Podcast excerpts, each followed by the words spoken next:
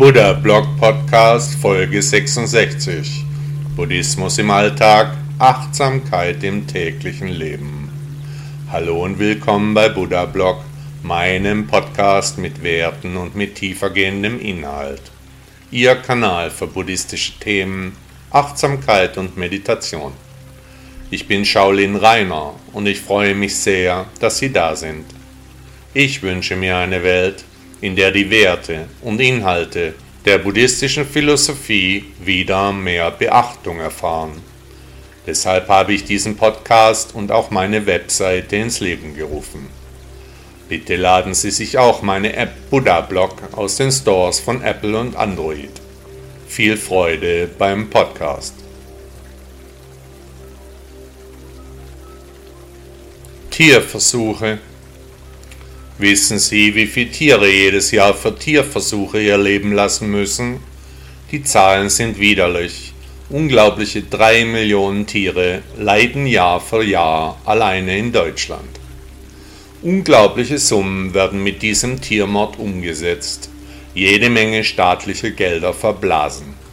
Trotz breitem Widerstand in der Bevölkerung halten die häufig von der Wirtschaft unterstützten Politiker an der grausamen Praxis fest, obwohl der Sinn von Tierversuchen auch in der Wissenschaft auf breiter Front bezweifelt wird. Das hat einen ganz einfachen Grund. Es wird ein dicker Profit mit diesem ekelhaften Unwesen gemacht. Besonders abscheulich sind die Profiteure dieser Machenschaften. Die Aussichten sind noch schlimmer als der Ist-Zustand. Wegen einer völlig hirnrissigen EU-Chemikalienverordnung, genannt REACH, werden in Giftigkeitsprüfungen jetzt bis zu 60 Millionen Tiere in nächster Zeit verbraucht werden. Wer hier tiefer in das Thema eintaucht, der wird seine Fassung verlieren. Tiere werden bei uns behandelt wie Dreck, in kleinen Käfigen eingesperrt, wegen Nichtigkeiten getötet. Wir Menschen machen den Tieren das Leben zur Hölle. Wenn ich mir vorstelle, dass wir schon die Tiere, die wir essen, schlecht behandeln, wie wird das erst mit den Tieren für Tierversuche sein? Der Verbrauch von Tieren für pseudowissenschaftliche Zwecke ist astronomisch. Jährlich werden alleine 2000 Affen für das Vorrecht der Menschen geschlachtet. Sogenannte Überschusstiere werden in Statistiken nicht berücksichtigt. Das heißt, es sterben noch viel mehr Tiere, als in den offiziellen Zahlen angegeben. In Europa werden bei Tierversuchen fast 23 Millionen Tiere verbraucht. Wir sollten uns alle schämen. Alleine bei Tests für Kosmetika werden Tiere den furchtbarsten Qualen ausgesetzt. Die Sicherheit der Produkte soll so sichergestellt werden. Dinge, die hier und in der EU nicht getestet werden dürfen, die geben die Firmen dann zu Tests ins Ausland, wo eben die Rechte der Tiere noch schlechter sind. Der absolute Hammer sind aber Patente auf genmanipulierte Tiere, von der sich skrupellose Wirtschaftsunternehmen für die Zukunft fette Profite erhoffen, ein durch und durch verkommenes System, die Tiere als Ware. Hier sind gerade Buddhisten gefordert, eine klare Position zu beziehen. Produkte, die mit Tierversuchen hergestellt wurden, die lasse ich links liegen. Ich beteilige mich nicht an diesem sinnlosen Tiermord. Ein anderes Thema ist der Verzehr von Fleisch oder Fisch. Eine völlig andere Geschichte ist der Mord an unzähligen unschuldigen Geschöpfen für die Herstellung von Medikamenten oder Kosmetik unterstützen sie tierversuchsfreie Forschungsmethoden und Hersteller, die ohne Tiermord arbeiten. Wer kann in den Geist von Tieren eindringen? Der Weg ist hier das Ziel. Buddha sagte einmal, wer vollbewusst unermessliche Güte pflegt, eingedenk der Hinfälligkeit alles Sterblichen, dem lösen sich die irdischen Fesseln. Wer klaren Sinnes auch nur für ein lebendes Wesen Güte hegt, der ist schon dadurch ein Gerechter. Wer nicht tötet noch töten lässt, nicht Gewalt tut noch Gewalt tun lässt, wer gegen alle Wesen gütig gesinnt ist, hat keinerlei Feindschaft zu fürchten.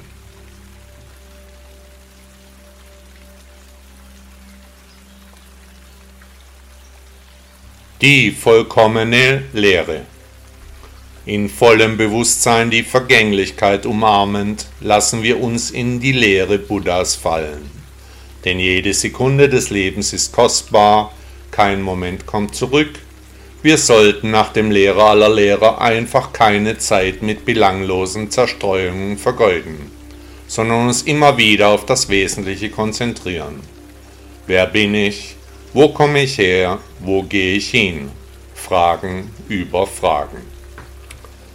Wie bereiten Sie sich auf Ihren Tod vor? Können Sie jeden Augenblick nutzen?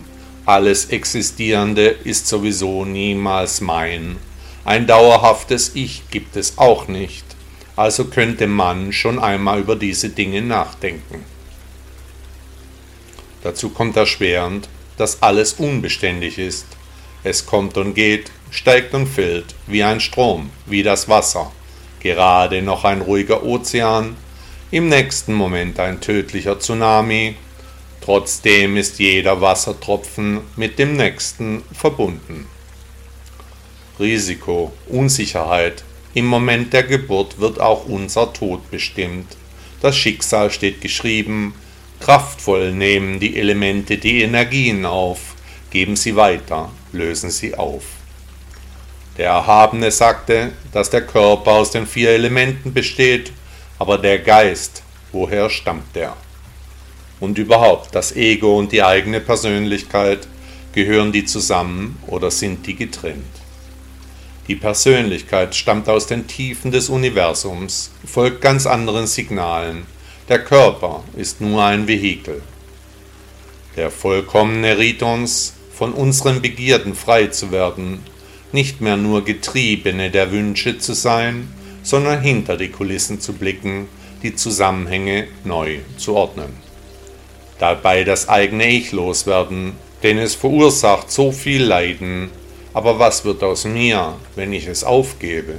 Lebe ich dann noch oder sterbe ich sofort? Das Ich, was für eine seltsame Konstruktion, immer wieder zwischen Zweifeln und Überheblichkeit schwankend, immer ohne Richtung. Wer ist bereit, sich Gedanken zu machen, den Gedankenpalast anzustrengen, auch unbequemen Erkenntnissen dann Raum zu lassen, die Antworten auch anzunehmen, nicht zu verdrängen.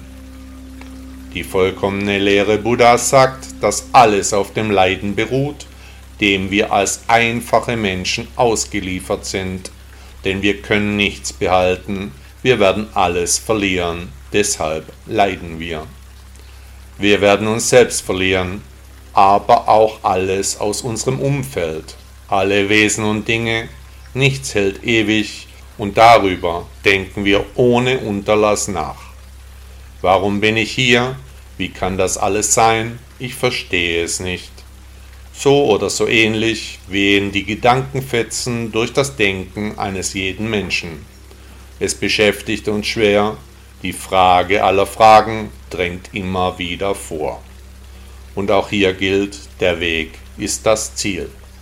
Buddha sagte einmal, wie von einem Kehrichthaufen in der Straße faule Lüfte sich ein Lotus frei emporhebt voller Schönheit, voller Düfte, also unterm Volk der Blinden, das die Sünden tief umnachten, hell im Licht der Erkenntnis, strahlt der Jünger des Erwachten.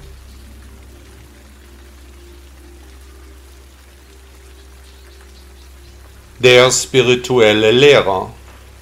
Was ist unter einem spirituellen Führer zu verstehen? Alle Religionen, Philosophien und Weltschauungen haben Führer, Vordenker, Gurus oder Priester. Fast immer findet sich eine Person oder Gruppe, die sich der Vermittlung der Lehre verschrieben hat, wie etwa ich, der die Worte Buddhas in die Gegenwart führt. Im Buddhismus ist außerdem eine besondere Verbindung zwischen Lehrer und Schüler gegeben, da die Lehre direkt weitergegeben werden soll, soweit möglich. Alleine die unzähligen Abwandlungen der Weltanschauung Buddhas bietet als Studienfach reichlich Stoff um ganze Bücherwände zu füllen. Jedoch sind die Lehren Buddhas erst weit nach seinem Tod aufgeschrieben worden. Die Zeit brachte die eine oder andere Abänderung, diverse Übersetzungen machten die Lage weiter unübersichtlich. Heute ist es schwer herauszufinden, was von Buddha stammt und was die Gelehrten nach seinem Ableben in die Philosophie hineininterpretierten. Hier als Anfänger im Buddhismus einen Überblick zu erhalten, ist fast unmöglich. Die Notwendigkeit von Anleitung ist offensichtlich. Jeder Lehrer folgt meist den Lehren, die ihm oder ihr vermittelt wurden, in meinem Fall meinem Meister Shiense, der heute der Leiter des Shaolin-Tempels in London ist. Er folgt wiederum seinem Meister, der heute der Abt des Shaolin-Tempels in China ist, seine Heiligkeit Shi Yongxin. Der Muttertempel wiederum folgt der Auffassung von Bodhidharma, dem Gründer des Chan-Buddhismus, der als Zen bekannt in Europa wurde, und selbstverständlich dem Buddha als oberste Instanz. Am Anfang steht die Vermittlung des Grundwissens über die buddhistische Lehre, die ich in meinen Texten versuche in alltägliche Dinge einzubinden, um sie so schmackhaft und in Häppchen darzulegen. Allerdings ist der Buddhismus anders als die dem Mitteleuropäer vertrauten monotheistischen Lehren. Im Buddhismus ist Eigeninitiative gefragt, selbst muss in sich geforscht werden. Die Angelegenheit ist nicht mit einer Gabe in den Opferstock erledigt, nein, um Vollkommenheit zu erreichen, ist Anstrengung und immerwährendes Bemühen nötig. Logischerweise kann ich hier nur der Wegweiser sein. Den Weg gehen müssen alle Suchenden selber, Vergleichbar mit einem Bergführer werde ich zwar den Weg zum Gipfel zeigen, aber nicht für andere Menschen den Pfad dann gehen. Manchmal ist jeder Mensch ein Schüler, gelegentlich auch ein Lehrer. Gerade das Internet wimmelt nur so von Lehrern, von Netzpredigern aller Art, spirituelle Anleitungen mit jedem möglichen Schwerpunkt. Man kann auch zu einem Fischkopf beten, wenn man nur fest daran glaubt. Welche Aufgaben hat ein spiritueller Lehrer im Buddhismus? Er oder sie muss die spirituelle Lehre von Buddha vermitteln, seine Philosophie erklären, mit eigenen Worten auf die Essenz hinweisen, mit dem ausgestreckten Finger auf das persönliche Erwachen zeigen. Ich zeige, Sie gehen. Wenn Sie nicht wollen, dann bleiben Sie einfach stehen, dann gehen Sie vielleicht ein anderes Mal weiter. Der Weg ist das Ziel. Buddha sagte einmal, vollkommen ist der Held, der Führer, der große Seher, der die Siege errungen hat.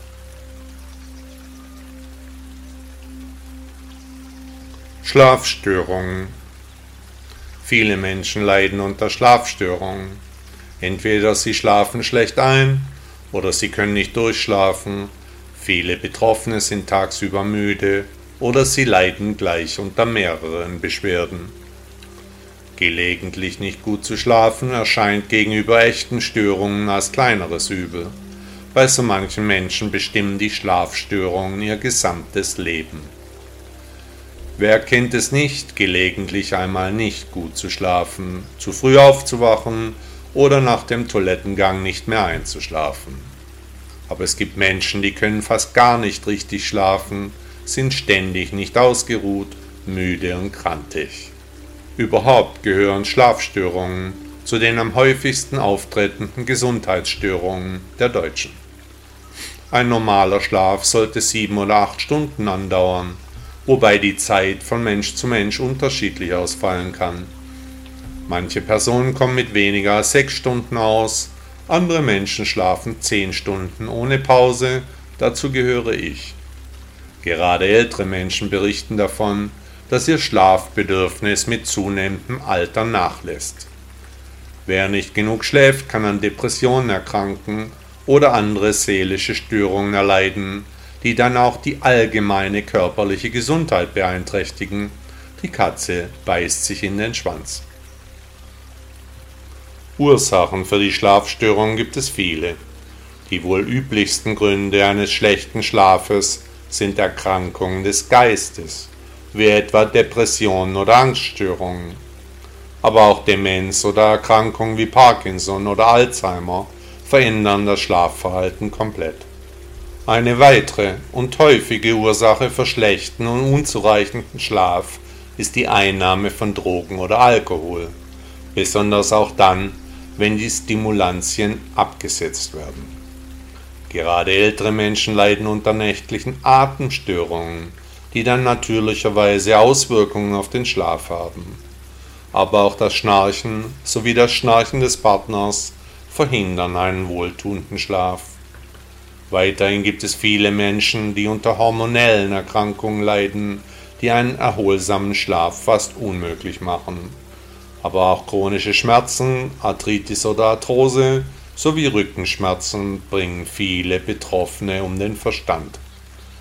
Die Beschwerden teilen sich in zwei grobe Kategorien, nämlich in die Personen, die schwer ein- und durchschlafen, sowie die Gruppe, die den ganzen Tag über erschöpft, müde oder nervös ist. Selbstverständlich können beide Gruppen sich auch überlappen oder die Beschwerden können gemeinsam auftreten. Egal welcher Gruppe man angehören mag, die Lebensqualität leidet stark, die Stimmung können ständig wechseln und bis zu einer Depression ist es nicht weit. Als Folge leidet das Umfeld, die Familie und oder der Partner. Um die Gruppe genau zu bestimmen, ist es in den meisten Fällen wichtig, einen Spezialisten aufzusuchen, der die Krankengeschichte genau betrachtet und ein ausführliches Gespräch mit dem Betroffenen führt. In den nächsten Tagen erfahren Sie mehr zu meinem Themenschwerpunkt Schlafstörungen. Der Weg ist das Ziel. Buddha sagte einmal, achtsam unterlässig leichten, wachsam in der Schläfer kreise, wie das Ross dem Gaul vorbeifliegt, lässt sie hinter sich der Weise.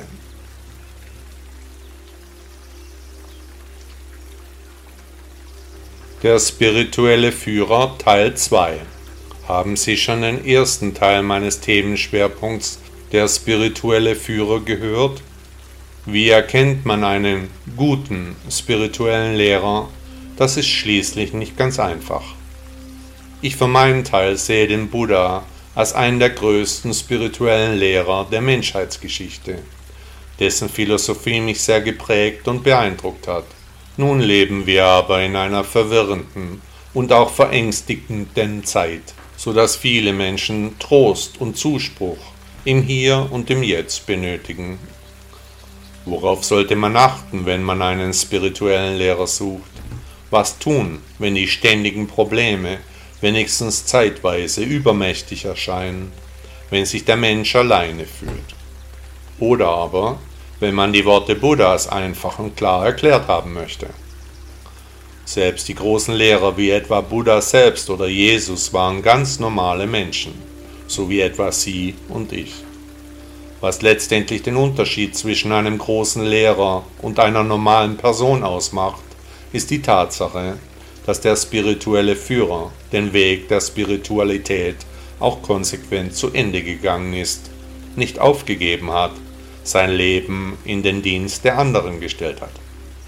Zwar suchte auch der spirituelle Führer am Anfang seines Weges die Befreiung aus dem menschlichen Leid, musste dafür vielleicht sein Hab und Gut zurücklassen, seine Familie verlassen, den weltlichen Dingen entsagen sich selbst auf die Suche begeben, verschiedene Meinungen hören, unzählige Lehrer prüfen. Im Fall von Buddha kam dann die Erleuchtung über ihn, als er damit gar nicht mehr rechnete, bereits alles aufgegeben hatte. Diese Erleuchtung fasste der Lehrer aller Lehrer in seiner Weltanschauung zusammen, die wir heute Buddhismus nennen. Eine seiner Kernaussagen war, dass ein jeder Mensch seine Buddha-Natur finden kann, durch die Überwindung von Leiden dann völlige innere Freiheit erreicht. Um die Lehre des indischen Prinzen zu verstehen, brauchen wir aber gelegentlich Lehrer, Vorbilder oder eine entsprechende Gemeinschaft, die die passenden Riten, Praktiken und Gebete praktiziert und den Geist des Buddha vermittelt. Gerade im Buddhismus geht es um das Ego, das der Nukleus des Leidens ist, das erst die Verlockungen und Täuschungen im Gedankenpalast einspielt.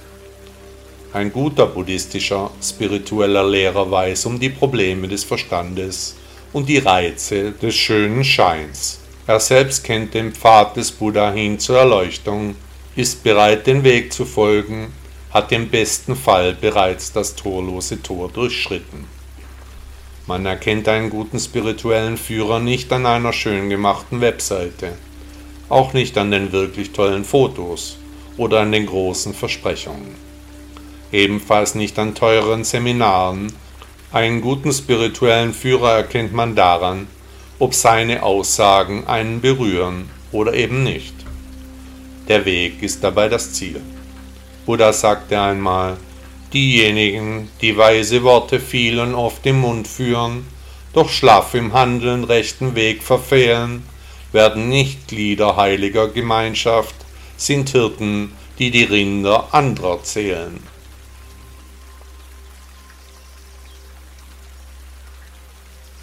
Der spirituelle Führer Teil 3 Haben Sie schon die ersten beiden Teile meines Themenschwerpunktes Die spirituellen Führer gehört? Heute geht es weiter. Wer jedenfalls denkt, dass man einen großen, begnadeten Meister, wie es etwa Buddha, Mohammed oder Jesus Christus war, finden wird, nur wenn er oder sie lange genug sucht, der verkennt die Besonderheit von solchen Ausnahmepersönlichkeiten die alle Jahrhunderte einmal auftreten, dann im Hall der Geschichte eine Stimme behalten. Die Zeitzeugen solcher spirituellen Führer hatten häufig schwere Situationen zu verarbeiten, etwa die Jünger des Jesus Christus, die für normale Menschen fast übermächtig erscheinen, das Leid von ganzen Generationen tragen, bis heute in Misskredit genommen werden einen großen Lehrer zu finden, gar noch im Umfeld, vielleicht noch in der eigenen Stadt. Das erscheint als purer Glückstreffer, die besagten sechs Richtigen im Lotto. Hier sollte man doch deutlich kleinere Ansprüche stellen, damit man nicht enttäuscht wird. Wer mit kleineren Wünschen an die Suche nach einem spirituellen Lehrer geht, der sollte sich zuerst nach einer Art von Berater umschauen, wobei hier die Frage ist, ob dieser Experte auf dem richtigen Weg ist oder nicht. Auf dem Pfad zum eigenen Ich, zur Buddha-Natur, da benötigen wir alle dann und wann einen Anstupser, eine kleine Lektion, etwas Hilfestellung. Ein Mensch, der das zu leisten imstande ist, der kann ein Führer auf der Reise sein. Wir können von jedem Menschen etwas lernen, die Frage ist aber, ob dieses Wissen unseren Weg bereichert ob es zielführend für unsere Vorstellungen ist. Üblicherweise findet die Lehre den Menschen. So war es jedenfalls in meinem Fall. Und so geht es auch bei den spirituellen Führern. Sie finden die Suchenden. Eine innere Stimme sagt ihnen dann, dass hier etwas ist, was sich zu betrachten lohnt, was einen Widerhall in ihrem Ich auslöst, eine Reaktion hervorruft. Aber was ist mit dem Lehrer, der spirituelle Führer? Kann man ihm oder ihr folgen? Macht er oder sie einen Eindruck auf sie? Kommen hier Ahnungen in ihnen hoch, eine gewisse Intuition, die ihnen sagt, dass hier etwas ist, was es zu entdecken gilt? Wer ihnen jedenfalls schmeichelt, mit ihren Gefühlen spielt, sie größer macht, als sie es sind, der will nur ihr Geld oder wenigstens andere Vorteile. Ihr Ego lechzt danach zu erfahren, warum gerade Sie etwas Besonderes sind. Nur Sie, einzig und allein Sie. Alles andere ist nicht zu hören. Die Worte des Lehrers sind doch Balsam für die Seele. In China stellt das Meister-Schüler-Verhältnis etwas Einzigartiges dar, besonders im Shaolin-Tempel, wo der Meister neben der spirituellen Komponente auch noch der Lehrer der Kampfkünste ist also dem Praktizierenden richtige Schmerzen beibringen kann. Diese Vorstellung passt dem normalen Mitteleuropäer nicht wirklich, weshalb hier dann Anpassungen nötig werden. In den nächsten Tagen hören Sie weiter zu meinem Themenschwerpunkt der spirituelle Führer. Der Weg ist dabei das Ziel. Der spanische Jesuit Balthasar Graciani Morales sagte einmal, der Kluge hüte sich lästig zu sein, und zumal den Großen, da diese ein sehr beschäftigtes Leben führen und es schlimmer wäre, einen von ihnen verdrießlich zu machen, als die ganze übrige Welt. Der spirituelle Führer Teil 4 Sicherlich haben Sie schon die ersten Teile meines Themenschwerpunktes Die spirituellen Führer gehört. Heute geht es weiter mit dem vierten Teil. Diejenigen, die auf der Suche nach einem spirituellen Lehrer sind, sind besonders anfällig für Sekten. Auf den ersten Blick ergeben Sekten selbstverständlich Sinn, locken sie doch mit Werten wie Gemeinschaft, Harmonie, Zusammenhalt und Zusammengehörigkeitsgefühl die Seelen an, die sich alleine und verlassen fühlen. Auch gehen die Sekten auf die Menschen zu, sprechen die möglichen Kandidaten direkt auf der Straße an und umwerben besonders einsame Menschen. In einem zweiten Schritt ist dann auf einmal die Rede von Geld. Das Spirituelle muss doch schließlich etwas wert sein.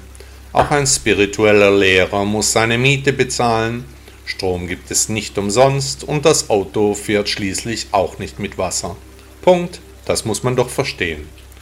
Und je teurer das Seminar ist, desto wertvoller ist doch sicher auch der Inhalt. Fährt Ihr angebeteter Guru vielleicht sogar einen Rolls-Royce? Werden monatliche Abgaben verlangt oder haben Sie den Eindruck, dass aus spiritueller Führung Gewinn erzielt werden soll? Wer Ihnen erzählen mag, dass es ohne Anstrengung und Disziplin zu einem spirituellen Durchbruch kommen wird, der lügt Sie an. Ein guter buddhistischer Führer zeigt mit ausgestrecktem Zeigefinger auf die Richtung, in die Sie aufbrechen sollen. Dieser Führer ist aber nur ein Wegweiser, er ist nicht selbst die Lösung. Wer nach spiritueller Präsenz sucht, der kann sich gerne inspirieren lassen, aber den Weg gehen muss er oder sie selbst. Kein Guru, kein Führer, kein Lehrer, einfach niemand ist in der Lage, uns diesen Teil abzunehmen. Wir werden nicht auf den Berg hinaufgetragen, sondern wir müssen uns selbst anstrengen. Der Lehrer kann uns nur eine Art von Bergführer sein, der eben unseren Weg auf den Berg anführt, aber nicht geht. Ein guter spiritueller Führer wird sie auf die Reise einstimmen, sie in die Lage versetzen, die Reise anzutreten und zu begehen. Die Verbindung zwischen Lehrer und Schüler ist etwas Einmaliges. Ich für meinen Teil bin meinem Meister seit fast 40 Jahren treu ergeben. Wir sehen uns häufig, telefonieren regelmäßig, ich werde ihn bald wieder besuchen. Wenn wir uns sehen, rede ich ihn manchmal mit seinem Namen an, manchmal aber nenne ich ihn einfach Meister. Für die Menschen, die sich einen Meister wünschen, ich bin gerne Ihr virtueller Lehrer und Freund, ein geduldiger Begleiter, ein Fels in der Brandung. Täglich können Sie meine Worte lesen und hören.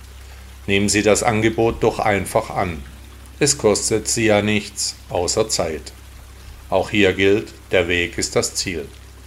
Buddha sagte einmal, reich sein an Wahrheit, Fleiß, tugendhafter Beherrschung, dabei gute Worte führen, das bringt höchstes Heil. Warum denke ich, ich hätte recht? Schauen Sie in die Vergangenheit. Sie waren sich sicher, die Dinge waren klar. Wenn Sie denselben Sachverhalt nochmals bewerten könnten, wäre Ihre Entscheidung dann immer noch gleich? Oftmals wohl nicht. Jeden Tag müssen wir uns entscheiden, so oder so, links oder rechts, oben oder unten. Und immer denken wir, dass wir das Richtige tun. Klar, sonst würde unsere Entscheidung ja auch anders ausfallen. Der Philosoph Hans Kreilsheimer sagte einmal, zu mancher richtigen Entscheidung kam es nur, weil der Weg zur falschen gerade nicht frei war. Wenn wir aussuchen müssen, welchen Pfad wir beschreiten wollen, sollten wir an die Entscheidungen der Vergangenheit denken. Welche Situation wäre mit der jetzigen in etwa vergleichbar? Wie habe ich mich da entschlossen? Hatte ich damals recht oder vielleicht doch nicht? Und was lerne ich daraus für die momentane Situation? Wie kann ich die Position der Mitte einnehmen, von der der historische Buddha ausging? Ist es wirklich wichtig, Recht zu haben? Könnte es sein, dass ich mehr erreiche, andere Menschen glücklich mache, wenn ich einen winzigen Schritt zurückgehen würde? In wichtigen Situationen versuche ich nun mir den Sachverhalt aus der Perspektive der Zukunft gesehen vorzustellen. Ein Jahr später, wie würde ich das Ganze rückblickend sehen? War alles wirklich so wichtig und richtig? Auch hilft uns bei Entschlüssen der edle Pfad des historischen Buddha, auch genannt der mittlere Weg. Wieder wäre erstens rechte Erkenntnis, zweitens rechter Entschluss, drittens rechtes Reden und viertens rechtes Handeln. Es ist wenig hilfreich, Entschlüsse auf die lange Bank zu schieben. So wie ich entscheide, so ist es gut. Es gibt nämlich kein richtig und kein falsch. Als Buddhist sollte man sich mit Wertungen sowieso zurückhalten. Aber das heißt noch lange nicht, dass ich immer recht habe. Auch andere Menschen haben recht. Die Lösung liegt, wie gesagt, immer in der Mitte. Versuchen Sie doch einmal einen Tag lang alles falsch zu machen. Die deutsche Schriftstellerin Hilde Domin sagte einmal, jeder meint, dass seine Wirklichkeit die richtige Wirklichkeit ist.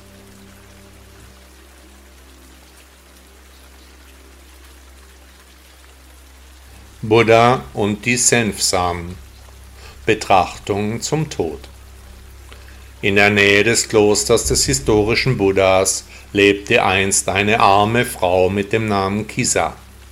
Sie war hübsch und immer fröhlich, die Menschen mochten sie.